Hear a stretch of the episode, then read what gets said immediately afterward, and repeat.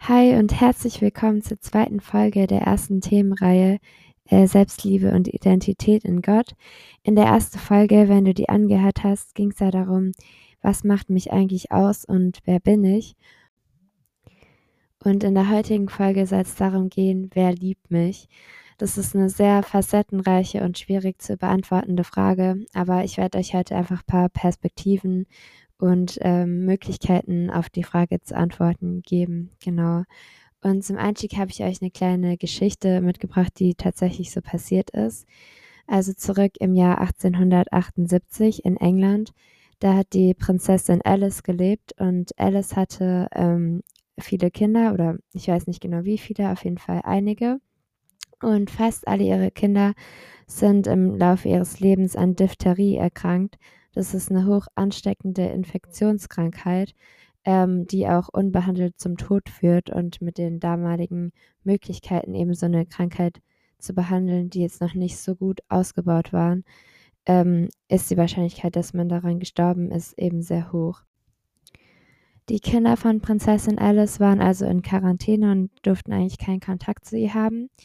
Und ähm, Prinzessin Alice hat eines Tages mitbekommen, wie eines ihrer Kinder die Krankenschwester gefragt hat, warum sie ihre Mutter eigentlich so selten sehen und warum sie sie nicht mehr umarmen und ähm, küssen dürfen. Und es hat das, ihr Mutterherz so verletzt, dass sie den, das Risiko der Krankheit auf sich genommen hat und trotzdem dann sich um ihre Kinder gekümmert hat und sie umarmt hat und gepflegt hat und daran dann letztendlich auch gestorben ist an, an, die, an dieser Krankheit.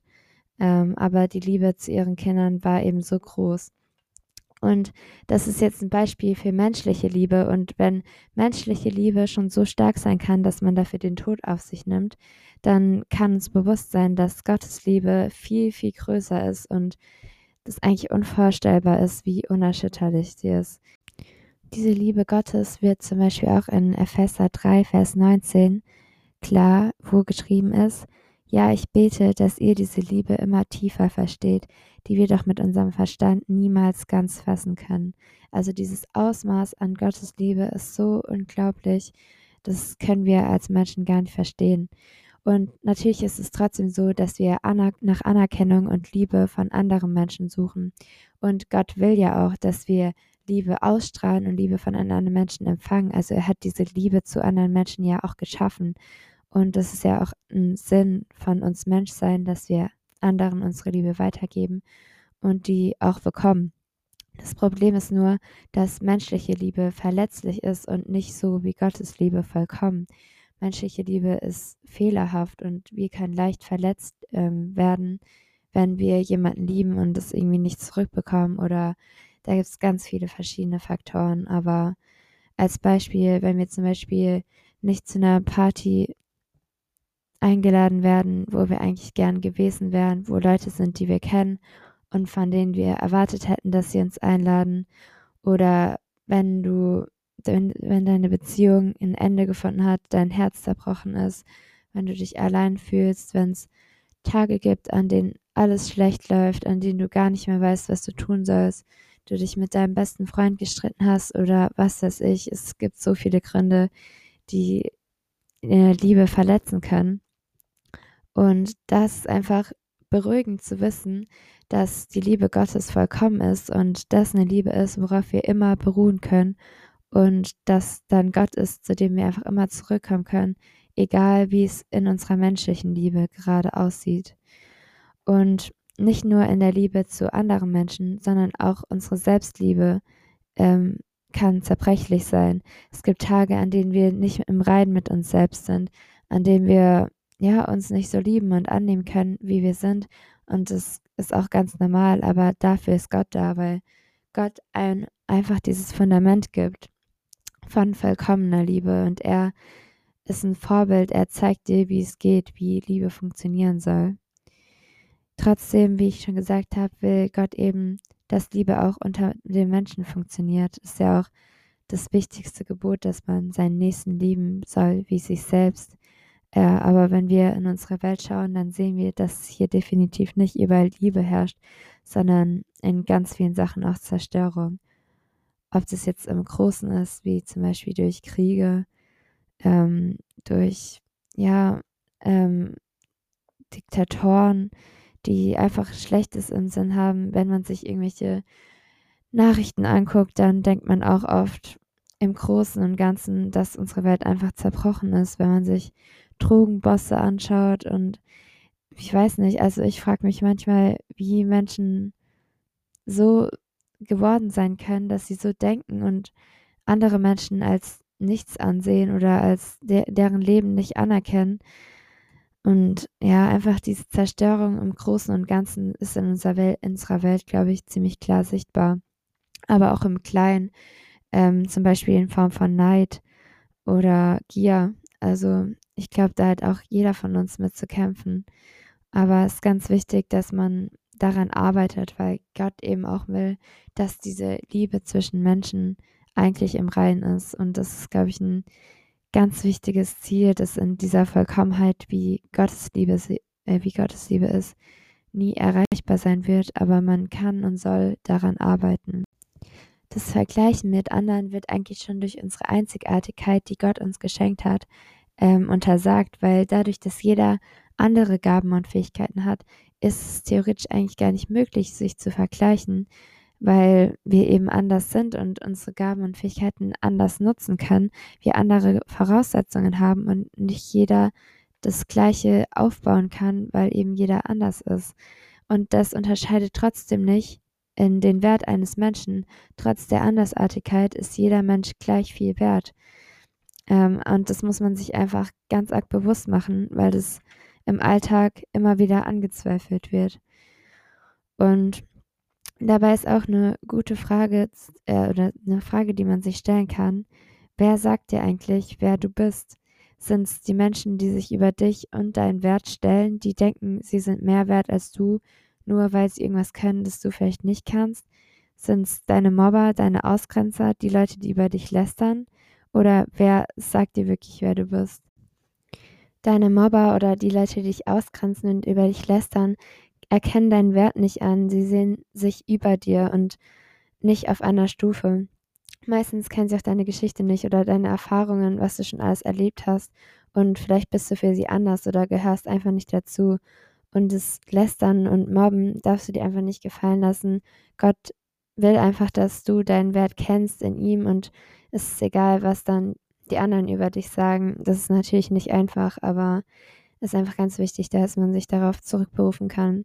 Und auch wenn du siehst, wie andere Menschen gemobbt werden, ausgegrenzt werden oder einfach schlecht behandelt, will Gott, dass man da nicht wegschaut, sondern auch irgendwie eingreift und da auch handelt.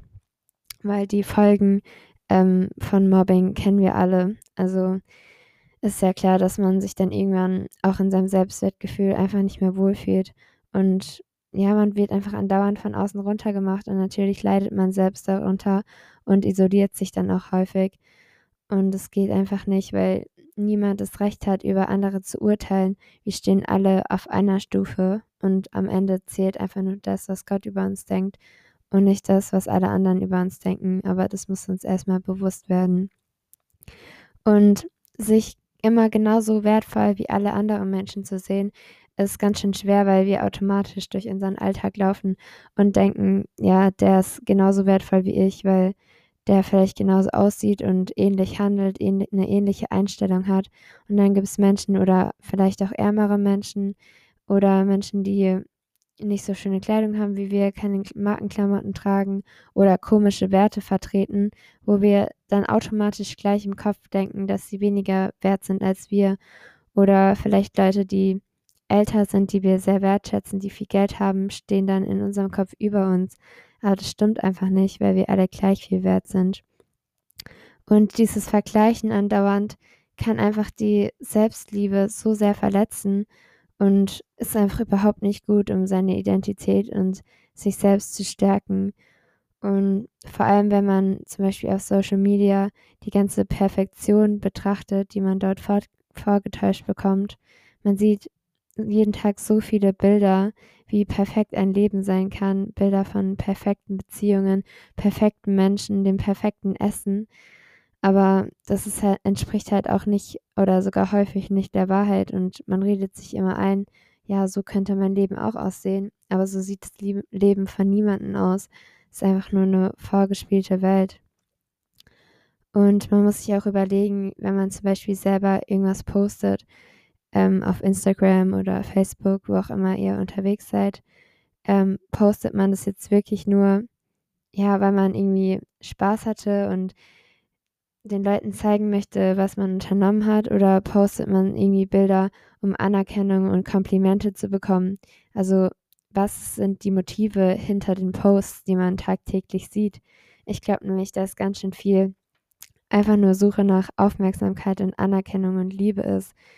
Aber ist halt immer schwierig, weil wenn man irgendwelche oberflächlichen Bilder postet mit 'nem falschen Motiv und Suche nach Anerkennung, dann zieht man damit meistens auch die falschen Leute an und keine ehrlichen Leute, sondern dann erhält man meistens auch nur falsche Anerkennung. Je nachdem, was du postest, erhältst du wahrscheinlich viele Komplimente, aber du musst dich fragen, ob die Leute das dir in echt auch genauso sagen würden oder ob sie das aus irgendwelchen Gründen einfach jetzt nur im Internet so dir zu dir sagen, aber gar nicht wirklich so meinen, ähm, und eigentlich auch nur Aufmerksamkeit oder irgendwelche anderen Dinge erreichen wollen. Oder auch wenn die Komplimente vielleicht ehrlich gemeint sind, dann sind es ja Komplimente für deine Fassade, die oder so wie du dich im Internet darstellst, also für dein perfektes Ich. Und vielleicht wirst du dann am Ende noch trauriger, weil du weißt, dass du so eigentlich gar nicht bist, sondern dass dein dein perfektes Ich, deine Perfektion von dir selber geliebt ist und Komplimente bekommt, aber du dann ja trotzdem nicht. Deswegen ist es wichtig, sich zu hinterfragen, was man eigentlich postet und was man sich tagtäglich tagtäglich so anschaut, weil das einfach ganz viel mit unserem Kopf macht und sich natürlich einprägt. Und sich halt zu überlegen, was jetzt wirklich oberflächlich ist oder was ernst gemeinte Liebe. Weil, ja, also ernst gemeinte Komplimente und Liebe für echte Menschen ist auf Social Media eher selten und sein Leben mit dem zu vergleichen, was dort eben tagtäglich hochgeladen wird, ist eher schwierig. Und was auch 'n Problem ist, das daraus entstehen kann, wenn man sich zu viel perfekte Menschen anschaut, ist, dass man in seinem Selbstmitleid versinkt. Man, ja, bekommt immer mehr negative Gefühle, weil man merkt, man selber ist gar nicht so. Und natürlich die anderen Menschen, die man sieht in Perfektion, sind auch nicht so, aber irgendwann bildet man sich das halt ein. Und dann entwickelt sich eben 'n Überschuss an negativen Gefühlen durch eben zum Beispiel das Vergleichen, ähm, und dadurch, dass man zu wenig wahre Liebe und Anerkennung hat und, ähm, bekommt. Äh, trotzdem hat natürlich jeder mal 'n Tag, der jetzt nicht so gut gelaufen ist und an dem man auch mal Selbstmitleid hat. Aber das ganz Wichtige ist, dass man die Hoffnung nicht verliert und nicht in seinem Selbstmitleid versinkt und sich da immer weiter reinste steigert und, ja, nicht faul bleibt und dann einfach trauert und sagt: „Ja, es ist eh alles Kacke, ich kann eh nichts mehr machen“, und dann verliert man sich immer mehr da drin, sondern einfach möglichst mit Gottes Hilfe, weil Gott hilft einem da einfach immer oder dafür be beten und neue Hoffnung dafür bekommen, dass man einfach wieder da rauskommt und nicht weiter in dem Loch versinkt, in dem man sich dann befindet, weil Selbstmitleid ist eigentlich 'n Loch ohne Boden. Man versinkt immer tiefer und ohne dagegen anzukämpfen, kommt man auch nicht wieder da raus. Man muss sich einfach immer wieder mit sich selbst beschäftigen, mit seinem wahren Ich und sich reflektieren und überlegen, wie man sich darstellt, wer man sein will und, ja, wofür man arbeitet, wofür man kämpft. Und wenn du vielleicht mal in so 'nem kleinen Loch von Selbstmitleid bist, sich einfach fragen, wie man hier gelandet gelandet ist und fürs nächste Mal daraus lernen, um und sich eben reflektieren, damit man weiß, was man das nächste Mal besser machen kann, um eben nicht wieder in so einem Loch zu landen. Genau. Und klar, wenn man irgendwas Schweres erlitten hat oder wenn jemand gestorben ist oder es gibt ganz viele Gründe zur Trauer, natürlich darf man dann trauern und man darf auch mehrere Tage, mehrere Wochen ist der Zeitraum ist egal, ähm, Selbstmitleid haben, Aber es ist eben ganz wichtig, dass man sich daran nicht verliert und dass man nie vergisst, dass man trotzdem geliebt ist und es immer jemanden gibt, der an dich glaubt, und zwar Gott. Und ich glaube, um aus dem Selbstmitleid rauszukommen, ist es wichtig, dass man den Blick von sich selbst abwendet. Also, dass du dein Ich nicht mehr in den Vordergrund stellst, weil das ist ja gerade das Problem, wenn es um Selbstmitleid geht. Du stehst im Vordergrund, mir geht's schlecht, ich habe hab tausende Probleme, allen anderen geht's gut, mir soll es gut gehen. Und dadurch machst du dein eigenes Glück von anderen abhängig und das ist eine falsche Einstellung. Du musst ähm, deinen Blick auf Gott und auf andere Menschen ähm, richten und nicht immer auf dich selbst als erstes, weil dann fokussierst du dich auch nur auf dieses, mir muss es immer gut gehen. Und wenn dann jemand dir vielleicht nicht gerade mal das gibt, was du gerade von ihm erwartest oder was du von ihm brauchst, dann wird deine Erwartung nicht erfüllt und du versinkst gleich wieder ein Stück weiter im Selbstmitleid, weil du denkst, alles muss immer nach dir gehen. Aber so ist es eben nicht. Es ist eine falsche Einstellung und deine Erwartungen in voller Fülle kann niemand erfüllen außer Gott. Deswegen ist ganz wichtig, dass du deinen Blick auch ab und zu mal von dir abwendest und anfängst, selbst anderen was zu geben und nicht so viel von anderen erwa zu erwarten. Das ist natürlich nicht so einfach. Es ist oft schwieriger zu geben als zu nehmen. Aber ja, das ist ja auch eigentlich ein biblisches Grundprinzip und deswegen echt wichtig. Im Alltag zeigen wir so viele Facetten von uns und laufen vielleicht auch teilweise mit Masken rum, um Leute abzugeben, die wir gar nicht sind oder Charakterzüge, die wir eigentlich nicht haben, ähm, zu verkörpern, um Anerkennung zu bekommen oder es gibt ganz viele Motive, warum man eine Maske aufsetzt. Aber um zu lernen, wahre Anerkennung zu schätzen, musst du auch lernen, deine Maske abzulegen und wirklich du selbst zu sein. Und ja, einfach aufhören, dir irgendwelche falsche Anerkennung zu suchen für Dinge, die du gar nicht bist, die du gar nicht darstellst. Also hör auf, dir Masken aufzusetzen, um irgendwo besser anzukommen oder vorzuspielen, dass du das und das gerne magst, obwohl du es gar nicht tust, um irgendwo besser anzukommen. Weil das bist dann einfach nicht du selbst und du wirst nie wahre Anerkennung dafür erlangen. Ähm, denk einfach nicht so viel oder versuch nicht so viel darüber nachzudenken, was andere von dir denken, weil auf Dauer kann man so niemals glücklich werden. Und es wird auch ganz schön anstrengend sein, wenn man nie als sich selbst wirklich durch die Welt läuft, sondern immer mit verschiedenen Masken. Ob man jetzt bei seinen Freunden ist, trägt man die Maske, vielleicht trägt man auch bei unterschiedlichen Freunden unterschiedliche Masken. Vielleicht hast du christliche Freunde und andere Freunde, die jetzt nicht christlich sind. Und vielleicht verhältst du dich vor den beiden, deinen beiden Freundeskreisen unterschiedlich oder sehr unterschiedlich, weil die einen dich so kennen als christlicher Mensch, als Gläubiger und die anderen nicht. Aber ich glaube, es ist wichtig, dass man an sich immer der gleiche bleibt und versucht sich einfach nicht zu verstellen, weil dann bist du genau so, wie du sein sollst. Deswegen ist ganz wichtig zu wissen oder daran festzuhalten, dass Gott einfach immer für einen da ist. Auf ihn kann man sich immer verlassen. Er hört dir immer zu. Aber natürlich ist es trotzdem schön, wenn du Menschen um dich herum hast, die dich anerkennen, die dich wertschätzen und respektieren, wenn du eine gesunde Familie hast und Freunde, die dir wirklich zuhören und immer für dich da sind. Das wünsche ich auch jedem und ich glaube, das wünscht sich auch Gott jedem, dass wir ja einfach Leute finden, die uns gut tun. Und zum Abschluss möchte ich dir noch einen kleinen Poetry Slam zum Thema Hoffnung mitgeben. Aber vorher möchte ich mich schon mal noch kurz verabschieden. Vielen Dank fürs Zuhören. Ich hoffe, du konntest irgendeinen Gedanken mitnehmen, der dich vielleicht inspiriert hat oder über den du noch ein bisschen nachdenkst. Ich hoffe, wir hören uns beim nächsten Mal wieder und dann wünsche ich dir Gottes Segen.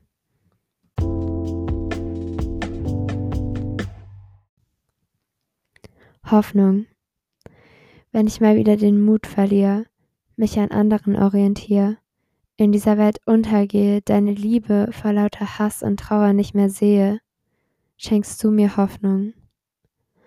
Zunächst einen kleinen Funken, den ich muss erkunden. Ich merke, wie der Funken sich entzündet und in einer großen Flamme mündet. Ich brenne wieder für dich her, spüre das Feuer in mir so sehr, bin Feuer und Flamme für deine Ewigkeit, will immer mehr erkennen von deiner Weisheit. Ich gebe die Hoffnung nicht auf. Denn ich weiß, durch sie werde ich eines Tages gelangen zu dir in den Himmel hinauf.